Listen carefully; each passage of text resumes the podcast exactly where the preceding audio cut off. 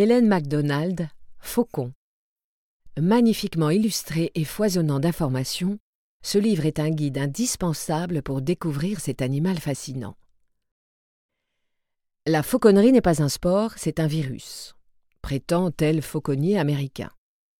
Tendant le cou, les yeux tournés vers le ciel, nous regardons son faucon pèlerin apprivoisé s'élever dans un ciel de fin d'hiver.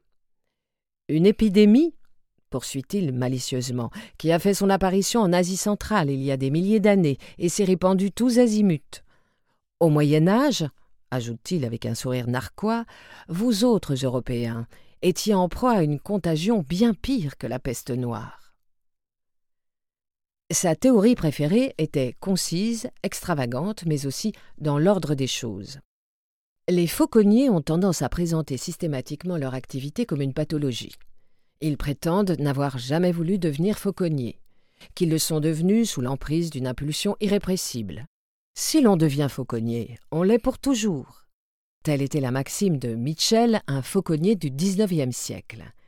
J'ai entendu certains se plaindre que la fauconnerie a brisé leur carrière et anéanti leur mariage, qu'elle leur a causé de sérieuses peines de cœur et a exigé d'eux beaucoup d'efforts et de dépenses.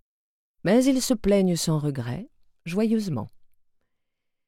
Les dictionnaires définissent la fauconnerie comme l'art de capturer un gibier dans son milieu naturel à l'aide d'oiseaux de proie dressés. Mais cette définition ne tient singulièrement pas compte du charme social, affectif et historique de cet art qui fascine les êtres humains depuis des milliers d'années et a pris une prodigieuse variété de formes.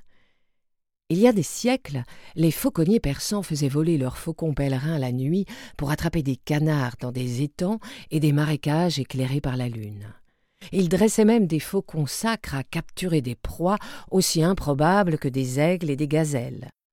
Louis XIII attrapait des passereaux à l'aide de pies grièches grises apprivoisées dans les jardins du Louvre.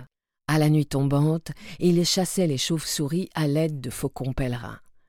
Mais par son ampleur, sa forme et son caractère social, la fauconnerie est de nos jours une activité tout aussi variée.